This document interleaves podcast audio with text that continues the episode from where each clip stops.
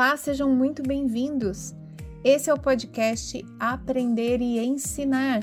Essa é uma série especial de podcasts do portal Fiz em Ortopedia, no qual eu, Ana Maria Siriane, vou ser sua host e vou falar a respeito de assuntos que estão relacionados ao processo de ensino-aprendizagem.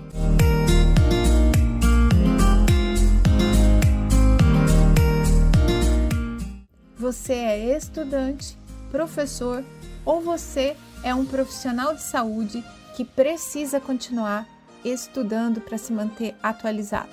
Pega aí uma cadeira, senta e vamos aproveitar juntos. Ou se você preferir, faz isso correndo, mas não deixa de escutar. Olá, seja muito bem-vindo. Esse é o episódio número 17 do podcast Aprender e Ensinar. E hoje eu tenho um convidado especial, eu tenho muita satisfação de poder apresentar para vocês. É um professor aqui da Faculdade de Medicina, ele está é, à frente, junto com mais outro docente da comissão de graduação, e eu o convidei hoje, vocês vão descobrir por quê, né? Motivos excelentes. É uma pessoa que está muito habituada a trabalhar as questões de formação do estudante, está acostumado também no desenvolvimento para professores. Então, esse é mais um episódio em que a gente vai estar falando tanto para estudantes quanto para professores.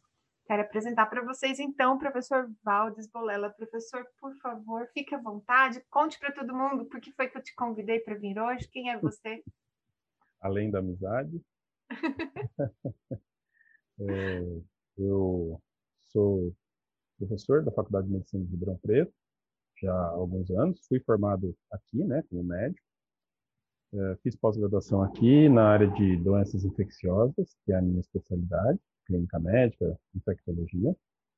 É, fiz a pós-graduação, doutorado com diagnóstico molecular em tuberculose.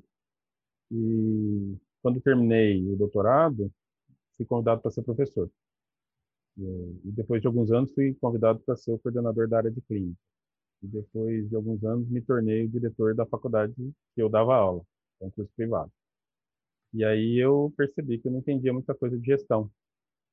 Comecei a ficar muito assustado com essa possibilidade e fui procurar opções para melhorar minha formação na gestão em educação, na área de educação.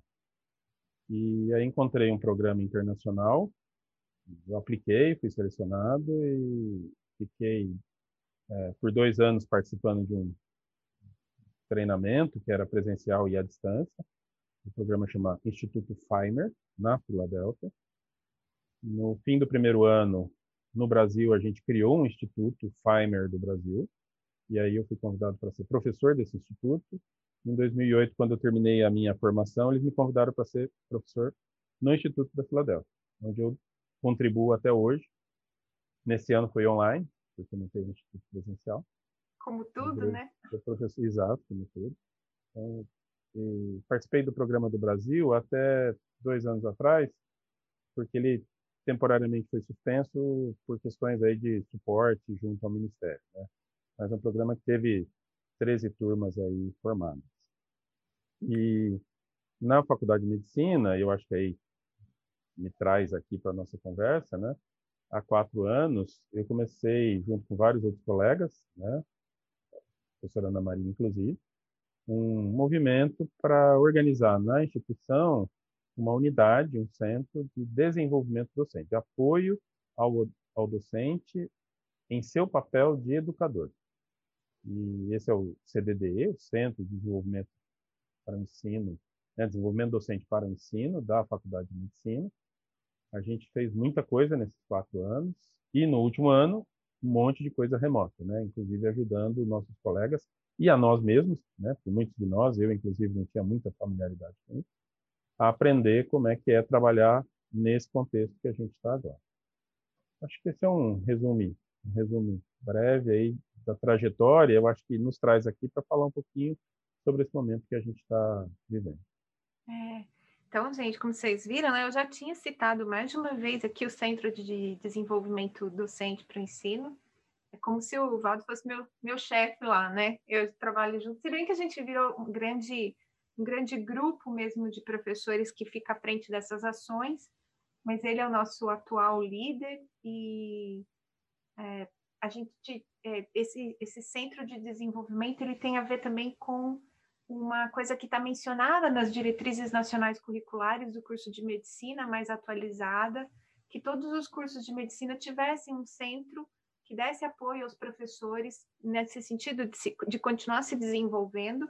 E a Faculdade de Medicina é uma das, é, vamos dizer assim, acho que é, não é, Valdes, uma das pioneiras nesse sentido de ter esse núcleo organizado, formalizado, e Esse nível ela... de organização, eu acredito que sim, Joana Maria. É. Tem várias escolas que têm apoio ao docente, a FMRP tinha, mas não estruturado, não constituído. Hoje a gente tem 15 docentes, duas pessoas que nos apoiam né, na parte de logística, secretaria, e cinco pessoas com expertise, agora inclusive em educação remota, que são monitores, né, tutores que apoiam as nossas ações, ajudando os professores e quem precisa de apoio para fazer aí educação remota e educação distante. É.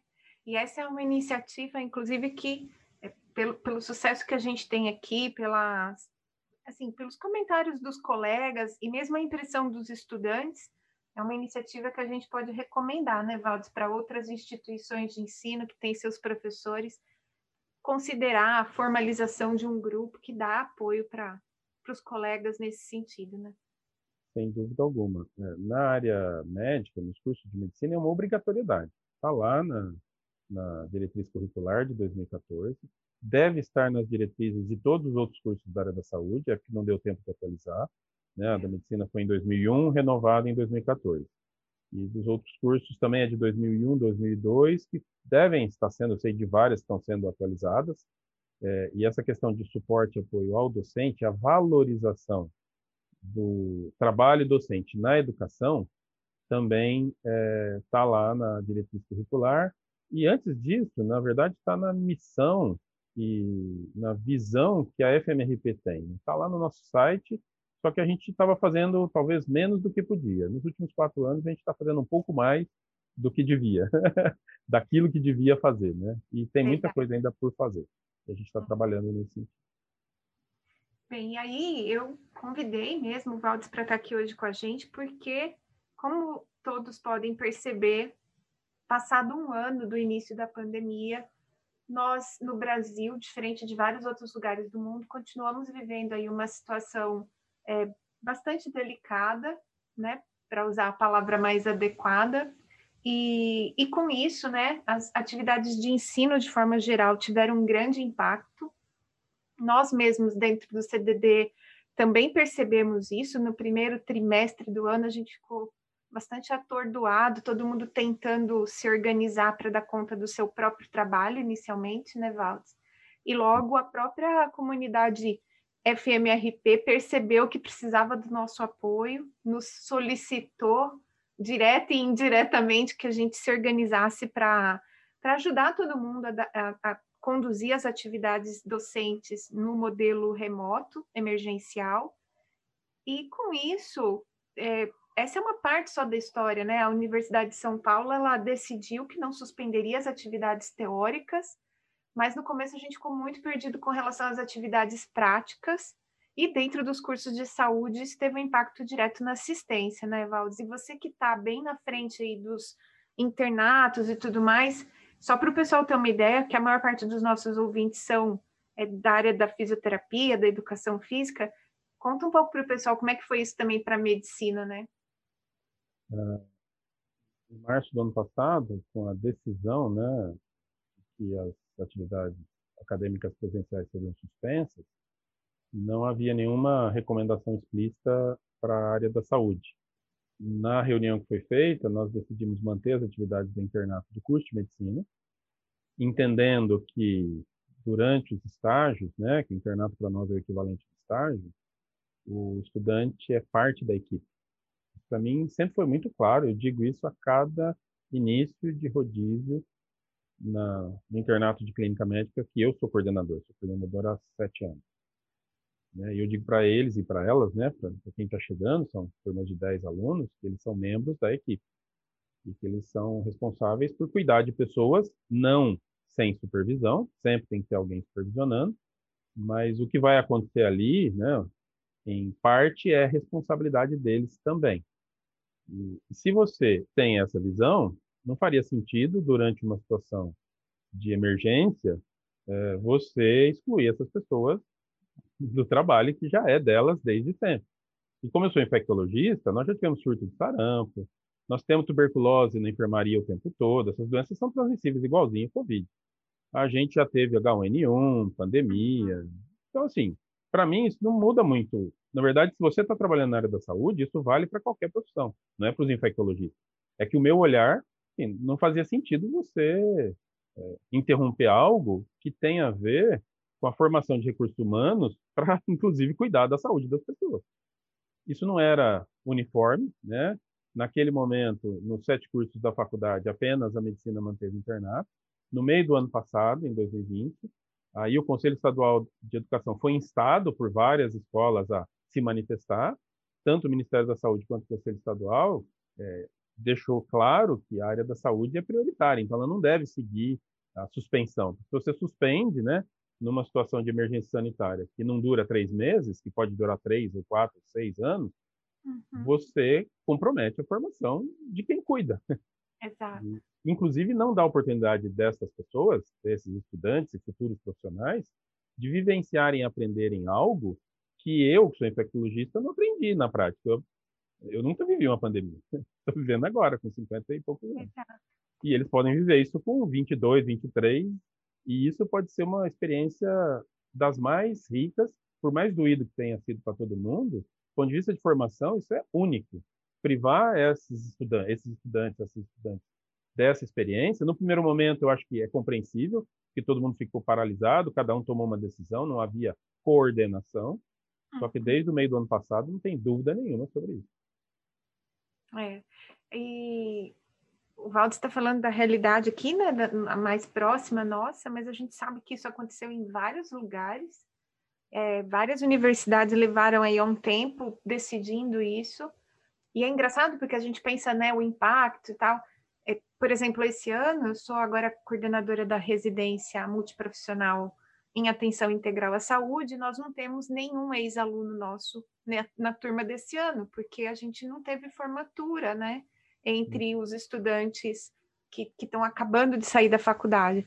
Então, se, se alguém passou e era FMRP, é aluno de turmas anteriores. Então, criou-se um hiato mesmo, ainda que seja de seis meses, de oito meses, entre os outros cursos que tiveram suas atividades é, paralisadas. E falta profissional, né, Valdes? Acaba que. Olha, vou te dizer, viu, Ana Maria? De uma forma assim, eu trabalho numa enfermaria que interna 80% dos casos de Covid do complexo HCRP. Não no CTI, na enfermaria. É, a equipe, obviamente, tem médico, a equipe, obviamente, tem enfermagem, mas sabe quem faz a diferença no dia a dia? Inclusive, foi um pedido dos médicos para que houvesse fisioterapeuta nos plantões. Porque para manejar casos de Covid que está precisando de ventilação, VNI, assim, a presença do fisioterapeuta dá uma segurança e, e muda o patamar de qualidade fonoaudiologia. Quase todo mundo volta do CTI com sonda. E você precisa tirar essa sonda, voltar à alimentação. O médico sabe fazer isso, mas nem compara você fazer isso com a presença de um profissional que tem expertise, que sabe fazer isso e que dá um suporte, um apoio. E isso inclui assistente social, que sempre teve na unidade, psicologia, etc. E, tal. e aí tem uma lista. Agora, nesse caso do que nós estamos vivendo agora, é, médico, enfermeiro, psicólogo, é, psicólogo fisioterapeuta, fonoaudiólogo. Então, assim, igualmente importantes para o desfecho ser melhor, né? Para a gente ter um desfecho melhor no cuidado dessas pessoas que têm precisado desse tempo. E eu acho que um ponto que a gente, a gente não, eu não amarrei na pauta no começo, mas acho que é importante a gente dizer agora que você falou isso, Valdes, não só a questão da experiência multiprofissional nesse contexto, mas aquilo que é fundamental da formação nesse momento de interação com o paciente, que é estar no cenário da prática, estar lá presencialmente para poder vivenciar essa coisa de estar diante de um paciente, de se comunicar, de tomar decisões, de entender o quadro clínico, resumir, pensar prognóstico, decidir tratamento. Essas coisas só acontecem quando a gente está diante de um caso real oficial no cenário da prática, né? Sem dúvida é, talvez até raciocinar, fazer proposta de plano terapêutico. A gente faz isso com caso relatado, um caso de papel, vamos dizer assim. Uhum. Agora, conversar, interagir, é. sentir a dor do outro, né? o medo, o receio. E não estou falando só dos pacientes com Covid, qualquer paciente. A gente sabe que tem uma quantidade de pessoas que demandam cuidado e assistência que não tem Covid, que muitas vezes não está conseguindo chegar ao serviço de saúde, porque parte desses serviços foram né, sequestrados pela Covid, enfermarias de Covid. E aí, uma coisa que todos têm que pensar é, é a flexibilidade do seu plano, né? Lá do proposta curricular para as práticas, porque uma parte dessa flexibilidade pode levar os estudantes para essas atividades que não são, por exemplo, a parte osteomuscular em idosos. Se ela está suspensa, vamos reforçar a respiratória, porque tem paciente precisando disso. No pós-Covid, não transmite mais. Tem muita gente precisando de reabilitação. E é a mesma coisa, fazer comunicação, história, exame físico, interação, essas habilidades estão em todos os lugares. O que não tem é a especialidade. Mas quem disse que eu preciso formar especialistas na graduação? Eu preciso que as pessoas aprendam a se comunicar, tirar história, a pensar diante de um caso, ver as situações que estão acontecendo ali. Isso não foi perdido. Está dificultado, tem dificuldade, mas a gente tem que encontrar caminhos e alternativas aí usando um pouco de criatividade e principalmente jogo de cintura. É. E você também comentou, né, da riqueza de vivências. É, a gente tem uma estudante nossa da residência multiprofissional que estava em Américo Brasiliense e eu pedi para ela para compartilhar a história dela aqui hoje. E ela ela não estava na, na unidade de Covid, mas estava pegando fogo lá e ela se ofereceu para ir com a equipe da fisioterapia para ajudar. E logo que ela chegou, ela passou pela experiência de ver uma paciente que estava no paliativo já, então, portanto, não era mais momento de fazer nenhum procedimento é, além de acompanhá-la, né? E ela saiu de lá, assim, teve um, foi um momento difícil para ela, passar pela experiência de perder um paciente jovem de Covid, mas ela teve todo o apoio da equipe, ela e ela interpretou aquilo de uma forma muito madura, sabe? Dizendo, olha, foi uma das experiências profissionais mais importantes da minha vida, ter vivenciado aquele momento que eu nem estava naquele dia exatamente achando que eu passaria por aquilo, mas agora eu vejo a profissão, eu vejo a equipe eu vejo a, o meu papel nisso tudo de uma forma muito mais especial, muito mais importante. Então, essa também é uma coisa que é só lá que vai acontecer, né? E é essa experiência que é insubstituível. De alguma maneira, e não precisa ser numa unidade de Covid, não. De alguma maneira, a gente encontrar meios para os estudantes sem formação interagirem com as pessoas que eles cuidam. Porque isso, o teleatendimento é uma habilidade que a gente tem que desenvolver. É algo que a gente precisa aprender. Mas isso não vai substituir nem hoje nem nunca a necessidade de em algum momento estar junto ao paciente. O paciente, em algum momento, ele precisa de um atendimento que é presencial. Então, quem está se formando precisa ter habilidades e ter oportunidade de desenvolver essas habilidades no cuidado da pessoa presencialmente. E isso não é proibido, né? A gente já viu que tem a recomendação para que seja mantido. O que a gente precisa fazer isso é com medidas de proteção. Proteção para os pacientes, proteção para a equipe. E aprender isso é uma das habilidades mais nobres hoje em dia, considerando a situação que a gente tem e que deve ter por muitos anos. Então, esses profissionais, quando forem para a rede de saúde, forem atender nos seus consultórios, eles precisam ter essa habilidade. Como é que eles vão aprender fazendo só coisas online à distância? Ninguém aprende isso à distância. Então, é responsabilidade da escola criar oportunidades para isso. Exato.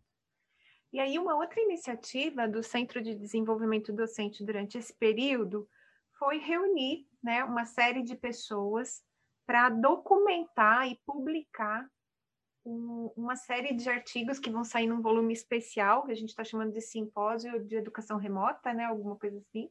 E, e, um dos artigos, que é o final, que fecha esse número, esse número vai estar disponível em PDF, depois oportunamente eu também posso é, comentar, divulgar o link para mais pessoas acessarem. Tem textos interessantíssimos para todo mundo que está envolvido na formação de profissionais de saúde e contando um pouco das nossas experiências, do que a gente fez, mas de outras unidades, inclusive da Unicamp, da Faculdade, é, perdão, da Federal de Minas Gerais, as meninas da fisioterapia de lá também colaboraram nesse, nesse volume especial. Mas a gente tem um último é, artigo do volume que fala a respeito do que a gente está vendo no futuro, a chegada do ensino híbrido, essa coisa dos cursos online, dos congressos online, as habilidades necessárias para teleatendimento. Mas tem uma frase muito boa, Valdes, eu vou, eu vou citar ela para você falar um pouco mais. Uhum. Roubei umas partes, tá? Será necessário reafirmar a necessidade, né, é, de que não há um dilema entre a formação e a segurança do paciente. Formar profissionais de saúde num contexto de emergência tem importância equivalente a cuidar das pessoas em qualquer contexto ou cenário. Queria que você falasse um pouco mais. Você já começou, mas queria que você falasse um Legal. pouco mais disso. Essa, essa, essa discussão vem acontecendo aqui, eu acredito em, em todas as instituições de ensino, na área da saúde, porque, assim, uh, todo mundo que deve estar nos ouvindo já deve ter, de um jeito ou de outro, escutado uma coisa parecida com isso que eu vou falar agora. Uh, nós não podemos trazer os alunos aqui na clínica, no hospital, no cenário da prática, porque eles vão transmitir Covid para os pacientes. Nós temos pacientes muito graves. É, isso meio que não deixa de ser verdade, mas se a gente faz assim, a gente coloca muita responsabilidade, muito peso numa coisa que não é assim que funciona. A vida real é diferente. O que a gente sabe é que se todo mundo tiver aderido às medidas de precaução, a gente protege todos os envolvidos. A gente sabe que as oportunidades de infecção, elas não ocorrem dentro do serviço de saúde. Já tem estudo mostrando que elas são mais frequentes fora do serviço da saúde, inclusive com os profissionais da saúde. Tem um estudo bem recente da USP em São Paulo que já sinaliza isso entre os profissionais lá do, do, do complexo Hospital das Clínicas dele. Uh, então, se a gente entender que os profissionais da saúde eles podem ser divididos aí em várias formas, mas vou dizer uma aqui que é a que tem servido ao propósito de ajudar as pessoas a entenderem do que eu estou falando. Existem profissionais da saúde formados, graduados e que continuam a sua formação na medida que a gente aprende todo dia, né? Todo mundo sabe disso, a gente não está pronto, a gente continua aprendendo, mas já tem o diploma, já tem a especialidade, etc. E existe um grupo que é de profissionais da saúde em formação que só podem atuar sob supervisão. Esses são os estudantes de todos os cursos da área da saúde. Todos são profissionais da saúde. Com papéis diferentes, com contextos diferentes e com níveis de autonomia diferentes. Mas eles são profissionais da saúde. E você, diante de situações, não só emergências sanitárias, mas essa situação nos colocou diante de um dilema, que é esse falso dilema.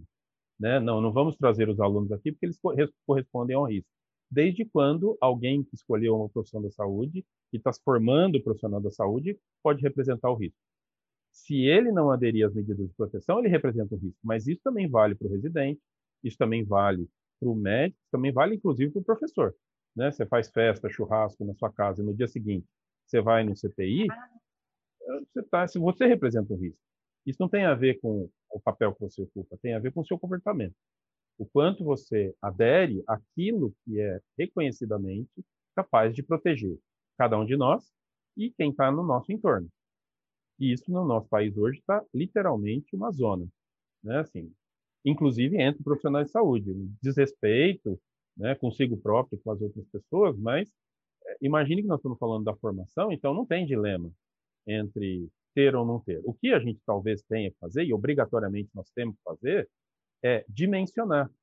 Porque antes a gente conseguia fazer um estágio em que ia lá 12, 15 alunos no ambulatório e três ou quatro entrava para acompanhar o atendimento. Isso hoje talvez represente um risco desnecessário. Mas eu posso rever a escala e distribuir isso de um jeito que você entre um supervisor e no máximo dois alunos, dependendo do, do atendimento que você vai fazer. Do né? tamanho do consultório, do né? Tamanho do consultório. Se não for consultório, se for um ginásio, isso tem que ser redimensionado pelo espaço onde você está. É, isso que depende da característica de cada um. E, e aí, de novo, são protocolos de segurança, de proteção, que, se seguidos, conferem proteção a todos. Né? Porque nós temos é, várias pessoas que se infectam fora do hospital e algumas dentro do hospital, e isso não é culpa de A, ou de B ou de C. Se alguém não estiver aderindo às medidas de proteção, sem dúvida essa pessoa está inadequada. E se for, se a gente perceber, eu percebo, às vezes pessoas sem máscara, aí eles me veem, colocam a máscara. assim, sabe, precisa, é, isso é raro, mas quando acontece, é pontual, isso não é do grupo de estudantes. Então, a gente está numa luta, porque em um determinado momento na nossa faculdade, e ele ainda persiste, a maior resistência para ter as atividades práticas com os estudantes parte dos professores. Por várias razões, duas mais frequentes. Essa ideia de que representa um risco, que eu não acredito, eu discordo radicalmente. E tem uma outra que o professor tem receio de voltar. Ele também está inseguro de voltar.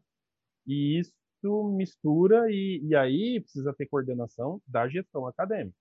É. E óbvio que a gente já está começando a ter vacina, muito lento, mas profissionais da saúde foram priorizados. Isso deve ir melhorando na medida em que a gente vai tendo acesso à vacina.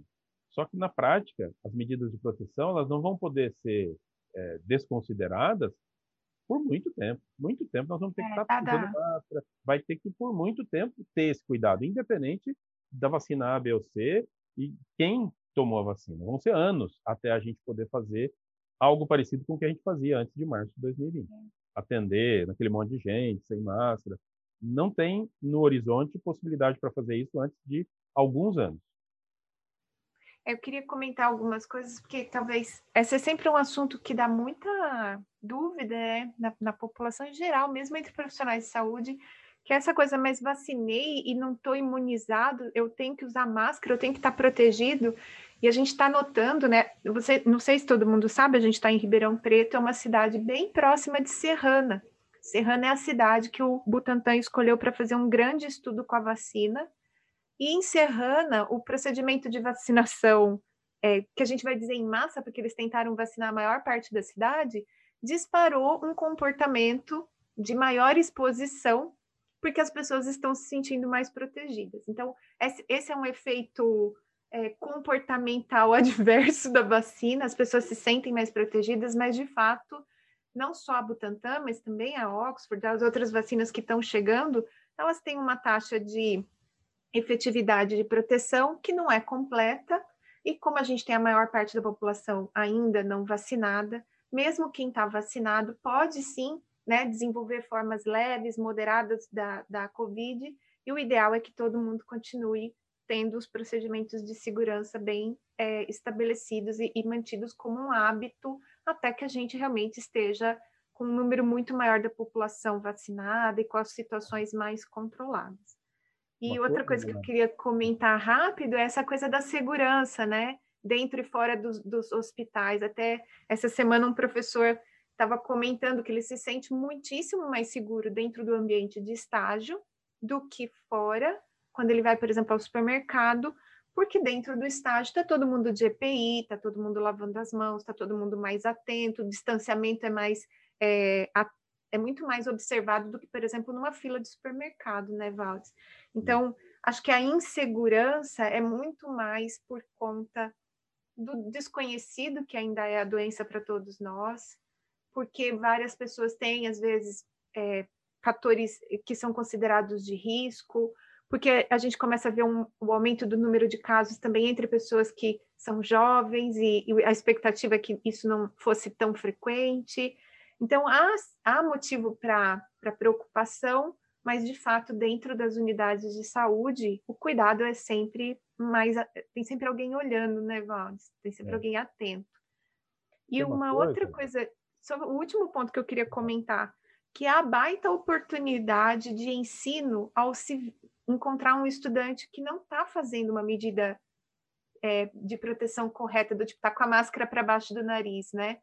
É, é, aquele momento de você chamar o estudante, conversar com ele, tentar entender dele por que, que ele está tomando essa atitude, o que, que aconteceu, pedir para ele refletir a respeito, né? É um momento ideal para ensinar uma atitude profissional que só lá no cenário da prática a gente tem a oportunidade de vivenciar e ensinar o estudante. Eu acho que eu acrescentaria ao que você falou, esse ponto que você tocou aí, esse, esse ponto é muito importante. Na verdade, a gente tem que dar exemplo, começa daí, né? É. Então, temos que ser bons modelos, e se eventualmente alguém tiver com alguma dificuldade, ou na hora do café, o mais comum que eu vejo é na hora do café, aquela dá aquela relaxada, o corredor é estreito, aí umas oito pessoas tiram a máscara para tomar café. e a é. hora que a conversa fica mais animada. Então a gente brinca, né? Ó, distância aí, né? Espalha, espalha. Pode até, mas toma o café e aí bota a é. máscara e continua a conversa. Porque são momentos de risco. Em relação à vacina que você comentou, né? Eu te interrompi uhum. aquela hora, mas vou falar agora que a ideia que as pessoas têm é que elas se vacinam para si. E isso é um erro parcialmente é. correto. A gente se vacina para a gente mesmo, mas a proteção só chega quando todos ao nosso redor estarão, estiverem vacinados.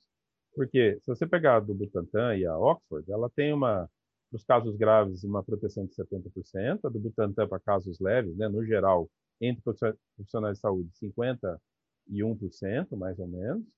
É, isso é bom, parece que não é, mas é bom.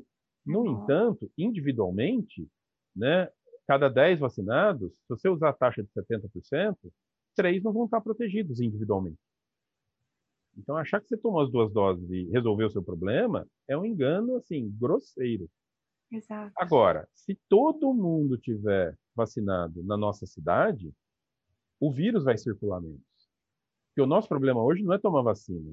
É, em qualquer lugar que você vai, tem alguém que está sintomático com Covid. É uma quantidade de gente doente, transmitindo vírus, que assim, é, você não consegue sozinho se proteger. Porque o uhum. vírus circula absurdamente. Quem que pode mudar essa história? O isolamento social e os cuidados individuais, até que a gente alcance 80%, 85% da população vacinada, e aí o vírus não encontra pessoas para infectar, e essas pessoas infectadas transmitirem para outros.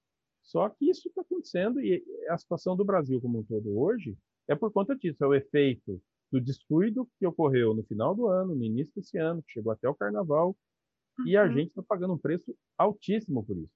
E eu vou dar uma notícia que talvez não seja muito boa, mas isso não deve acabar, porque já tem variantes do vírus.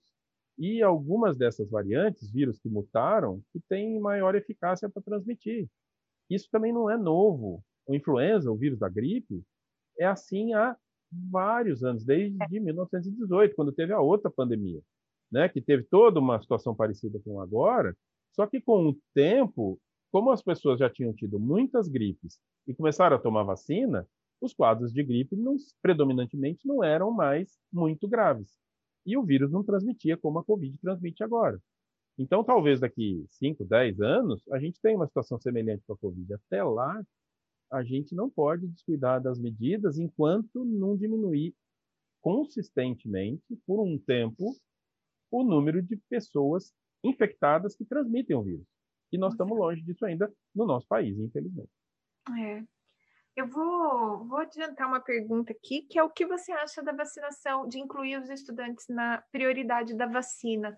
porque uhum. num primeiro momento os profissionais de saúde, os, os, idosos mais velhinhos foram priorizados, né?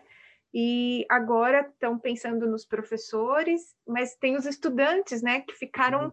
Meio que no limbo, né? O que, que, você acha disso? Acho que a gente devia ter subido eles para prioridade, é, né? Acho que quando eu expliquei agora há pouco, né, falei agora há pouco, de como eu vejo, né, qual o papel do estudante da área de saúde, e eu comentei que ele é um profissional de saúde, é informação. Bom, se ele é profissional de saúde, ele está na prioridade. Isso está escrito no PNI, no Plano Nacional de Imunização. Tem um documento escrito isso, Ana Maria? Está escrito. Ah. Então, estudantes da área da saúde, assim como foi recomendado que as atividades de ensino fossem mantidas práticas, porque elas são relevantes para formar os profissionais que a gente está precisando no país, a vacinação também foi priorizada. Qual que é o drama hoje?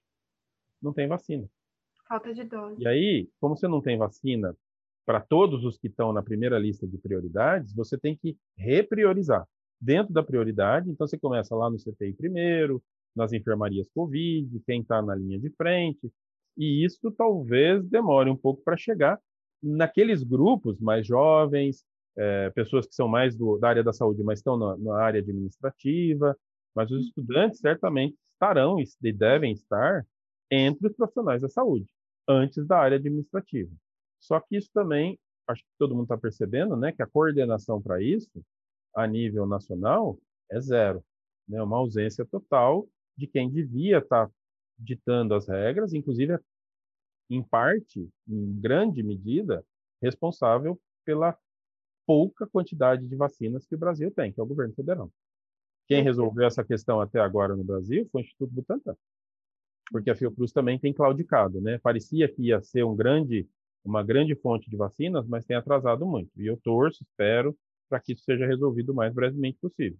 Porque com vacina, certamente os estudantes estarão, né, já estão, e estarão na, na, na prioridade dos profissionais de saúde.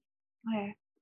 Só para a gente não dar só uma notícia, né, Valdes? Assim, eu, eu percebo aqui em Ribeirão Preto uma. A gente sempre teve uma equipe da prefeitura também muito boa nessa questão de imunização. Ribeirão Preto é uma cidade muito organizada para a questão da imunização. E eu tenho visto muito lá pelo Centro de Saúde Escola, onde fica a unidade de fisioterapia, que fica o arco, né, o ambulatório de ombro, o esforço da equipe da, da enfermagem em aproveitar até a última gota de todo o frasquinho que chega. Então, a gente tem a lista oficial das pessoas que vão ser vacinadas naquele dia e mais duas, três pessoas que ficam de sobreaviso, porque se sobrar dose no frasco, chama, se alguém faltar, chama. Uhum. Então, a gente tem feito, assim, eu tenho mesmo que agradecer o esforço da, das equipes de vacinação para imunizar os nossos estudantes, os pós-graduandos que estão fazendo pesquisa clínica, né, atendendo paciente, os meninos da residência que chegaram agora, que acabaram uhum. de chegar, a gente já conseguiu vacinar todo mundo, pelo menos a primeira dose. Então, assim, mesmo, mesmo no sufoco, a gente está fazendo o nosso melhor dentro da faculdade para conseguir vacinar todo mundo. O Ana, e assim, justiça seja feita. É, em parte, isso que você está descrevendo se deve é, essencialmente à gestão da Secretaria Municipal de Saúde, eles não pensaram, não tiveram dúvida nenhuma desse desse modo de olhar que o estudante é membro da equipe de saúde. Todo mundo que estava na rede tomou vacina.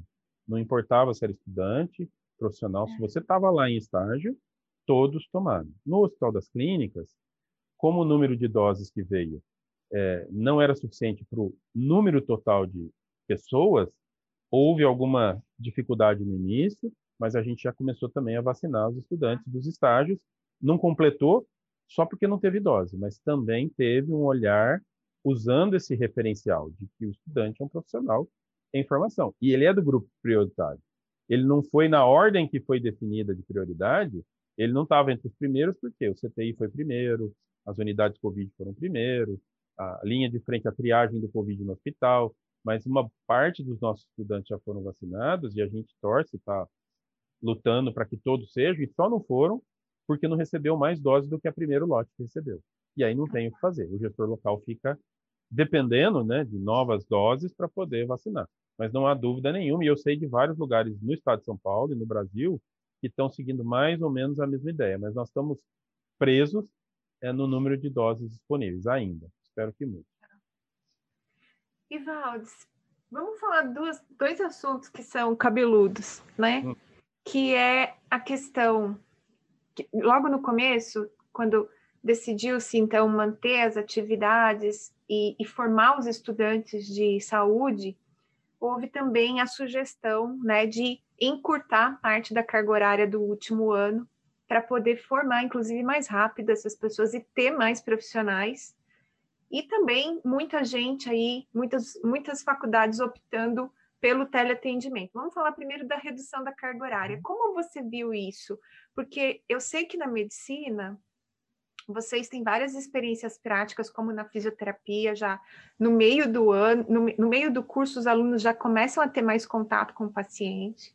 Na fisioterapia, nós aqui na faculdade a gente tem várias oportunidades de estágio optativo já a partir do terceiro ano, então tem estudante que começa a praticar um pouco antes, né? mas a maior parte dos estágios fica mesmo no último ano. E como a FISI, vocês têm uma série de especialidades onde os estudantes uhum. estavam passando e todo mundo teve que abrir um pouco mão da sua carga horária. E como foi isso para vocês? Como é que está sendo isso? O que, que você todo em termos de perda de formação? Houve perda de formação com essa retirada aí? É cerca de 30% da carga horária, né? Vamos por partes. Uh, inclusive o Ministério, né, tentando seguir uma iniciativa que teve na Itália, é, tentou formar médico antes. Aquilo, é, na minha opinião, totalmente inadequado. Porque naquele momento não existia, não existia fadiga, não existia falta. Aliás, a pandemia não estava no mesmo nível aqui no Brasil que estava na Europa. E, e aí teve turmas que foram formadas antes, né, com redução da carga horária. Teve escola que optou por fazer, teve escola que não optou. A nossa não optou. Não faz o menor sentido. Você liberar um cara que não foi treinado para lidar com as questões é, da prática, da profissão, é, durante uma pandemia em que ele vai perder a oportunidade de ser treinado, que a oportunidade era ficar aqui mais um tempo, e ele vai, ele vai provavelmente começar a trabalhar, no caso dos médicos, nos prontos-socorros, socorros, prontos atendimentos, sem supervisão. E nem sempre com equipamento. É um absurdo, isso é uma loucura. Bem, mas isso é a minha opinião, de novo, falando o que eu acho. Tirando isso de lado, que aí é antecipar a formatura, ainda assim, muitos gestores de curso estão tendo que ver o que, que dá para fazer, né? Porque o que estava planejado não vai dar para, nem sempre vai dar para cumprir. E como a gente vai lidar com isso? Aí eu te digo, eu volto naquilo que eu comentei, talvez agora eu consiga explicar de uma forma mais clara, eu espero.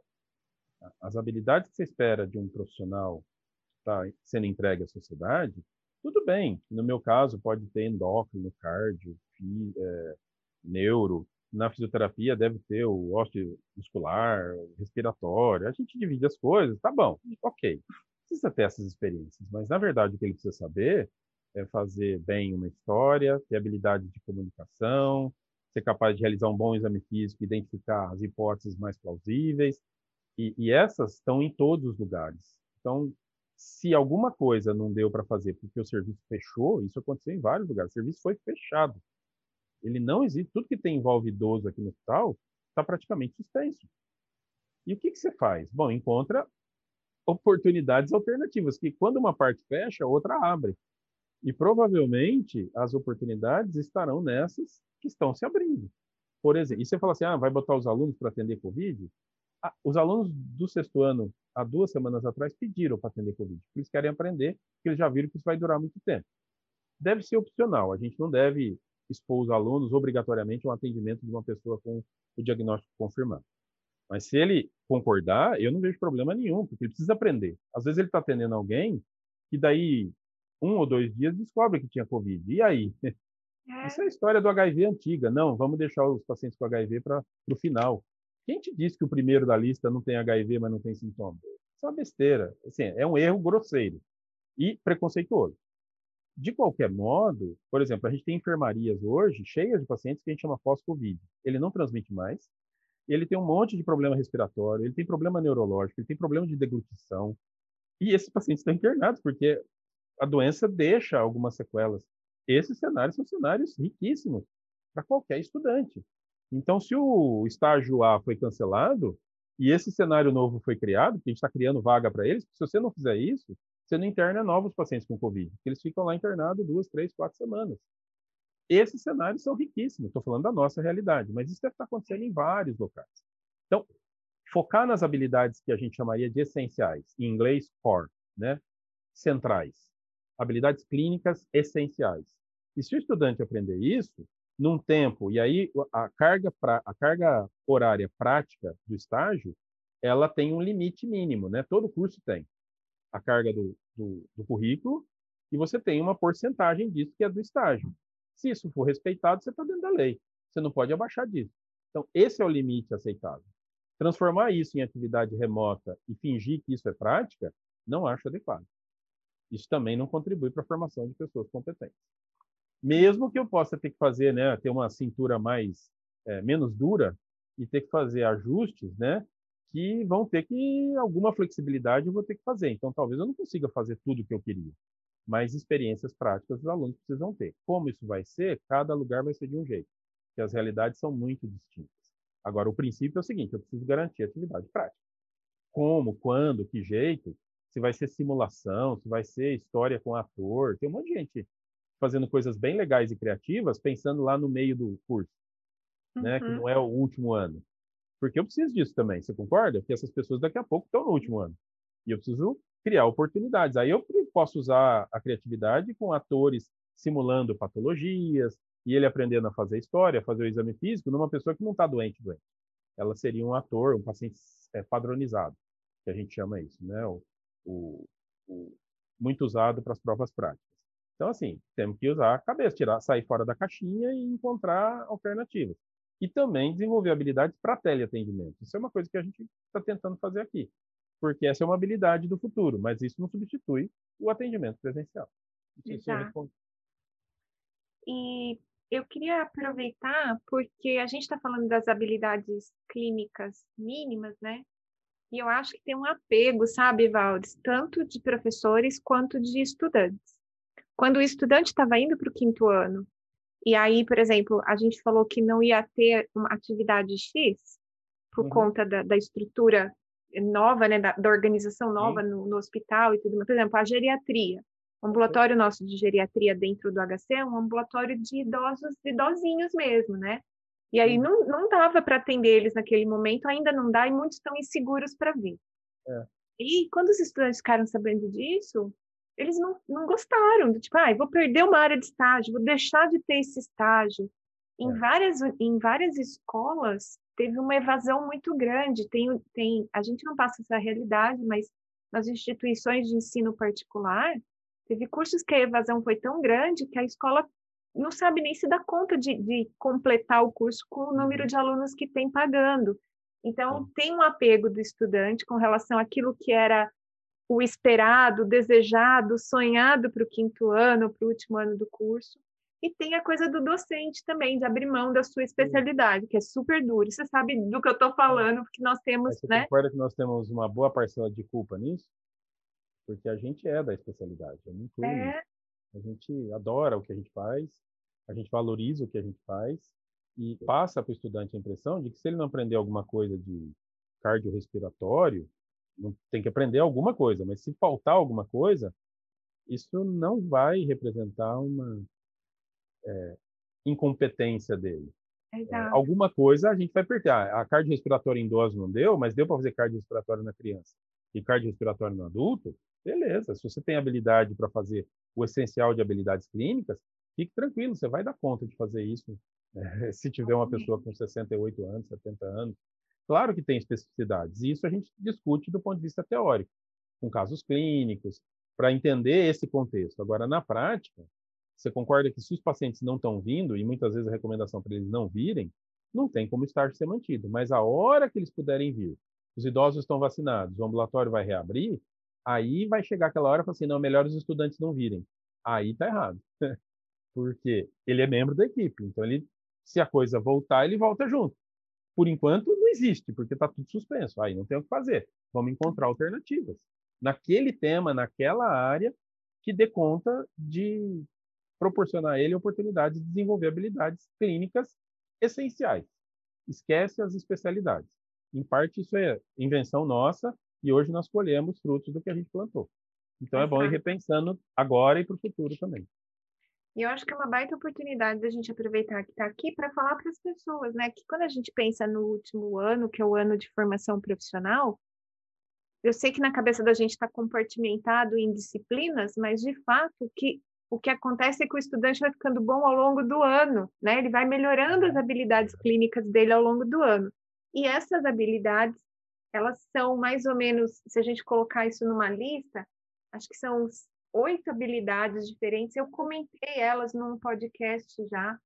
Uhum. Se eu uhum. não estou enganada, é no episódio 6, quando eu falo de ser um, um, profissional competente, eu listo essas habilidades. Então, depois, se você quiser voltar nesse, nesse episódio e ver, né? Você vai ver que ela vai desde a entrevista do paciente, a coleta de dados, a elaboração de um raciocínio clínico, a proposta de intervenção terapêutica, a educação do paciente, a implantação, a documentação dessas coisas.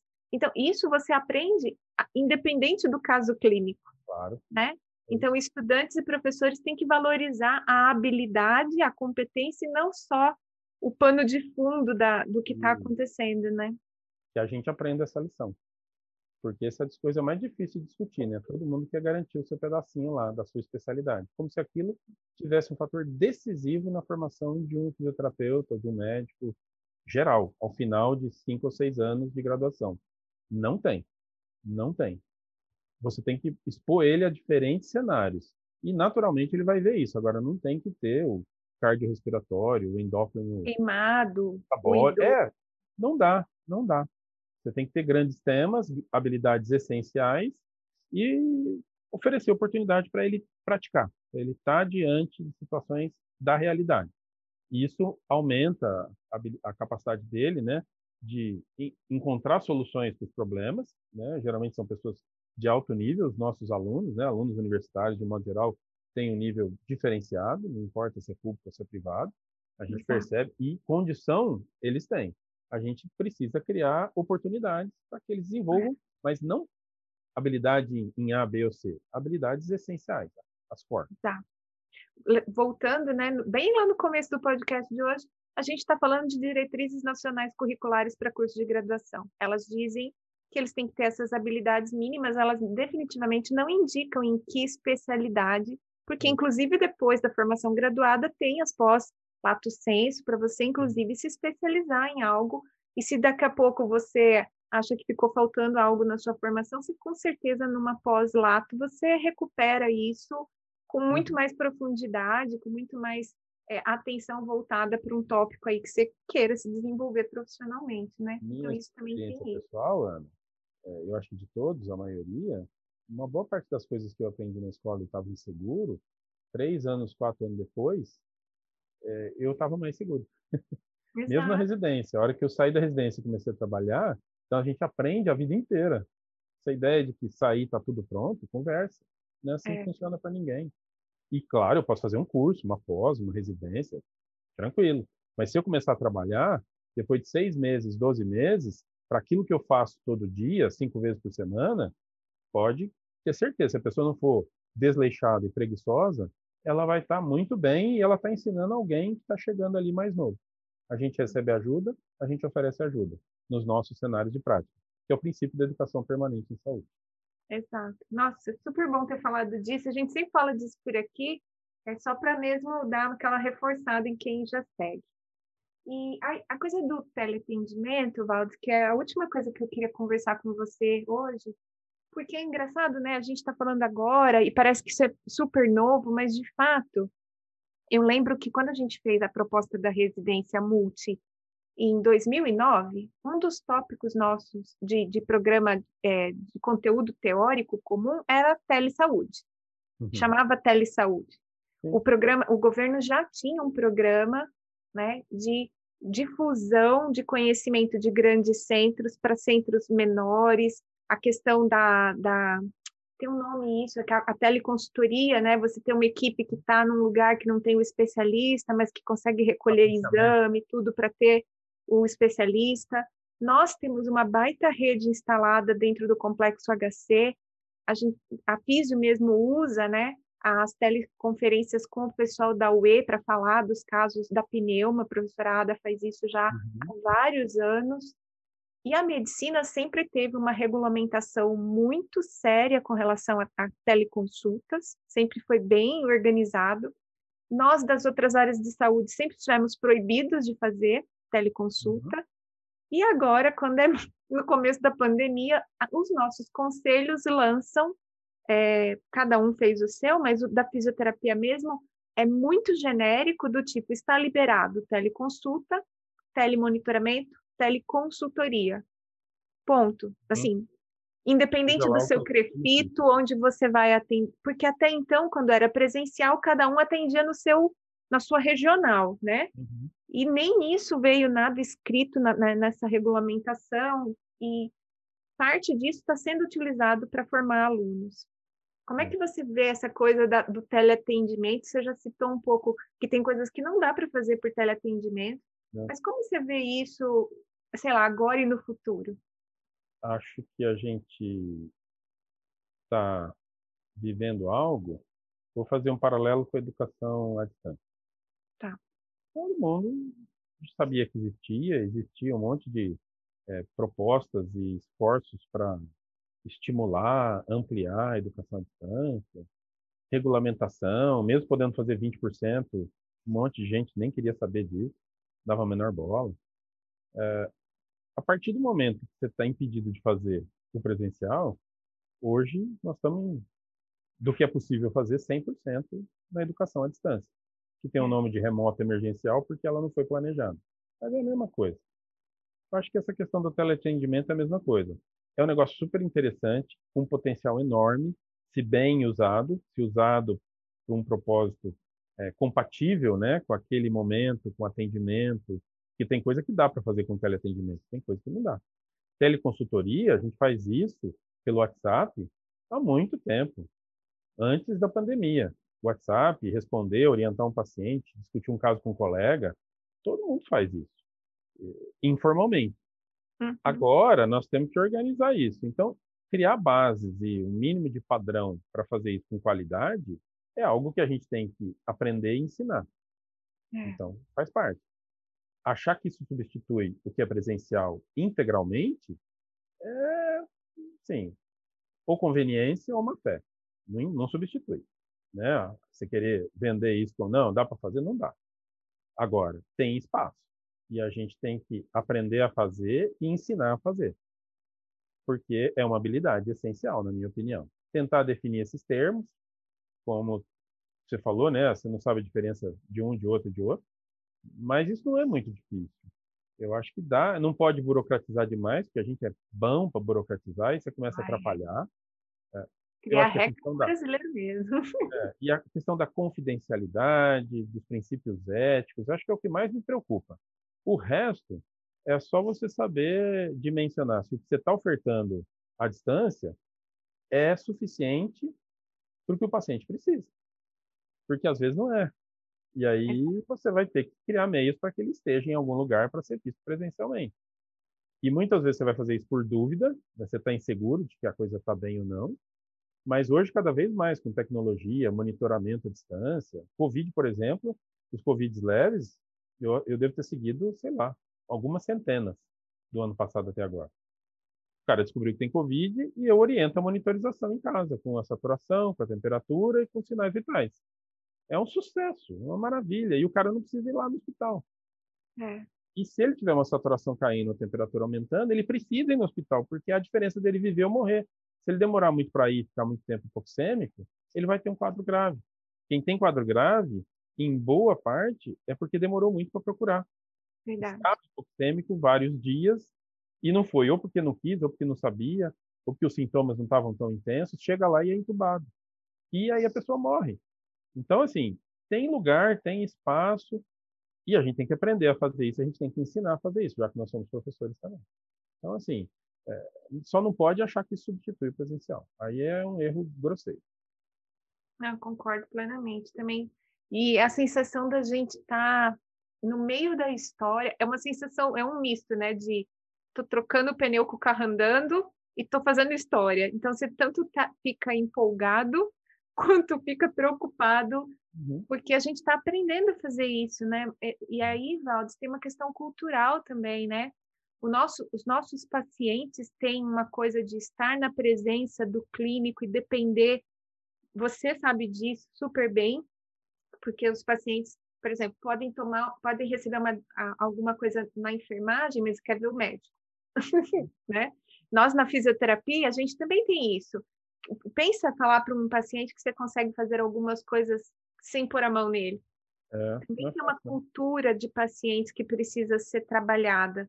E, ao uhum. mesmo tempo, a gente é, criar procedimentos padrão, criar rotina, ter estabelecido o que, que necessariamente pode é, complicar e precisa ir para o presencial, a gente está aprendendo mesmo, né? Para é. todas as profissões.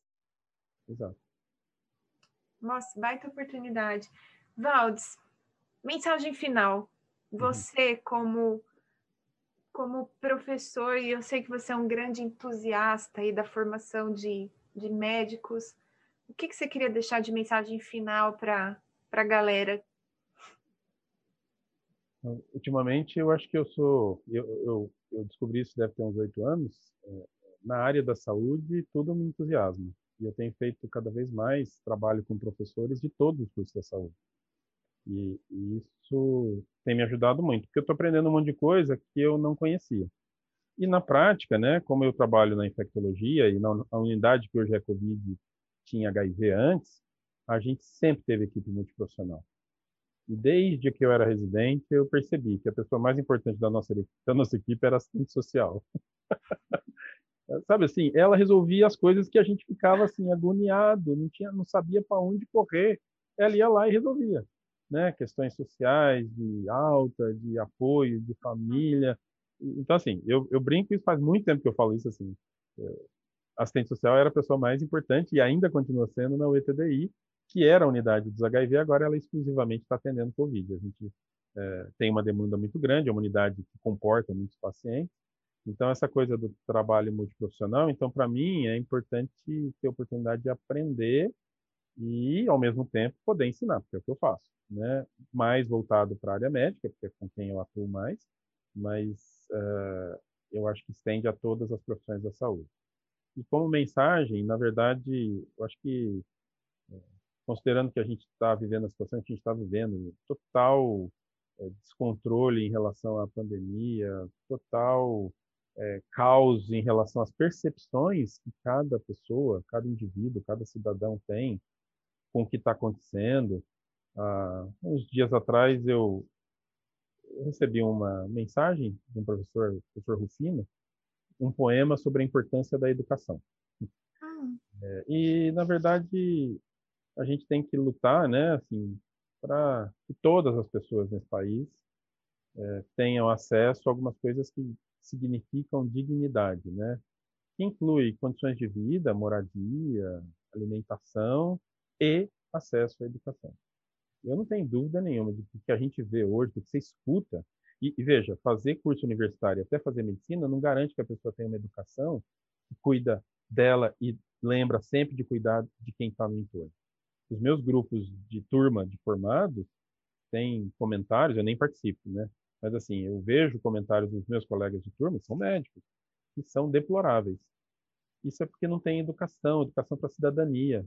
E aí, boas escolas, boa formação, talvez é, nos leve, né, nos eleve a um nível que a gente parece que vê, né, pelo menos eu tenho a impressão de que existe, em alguns países do mundo.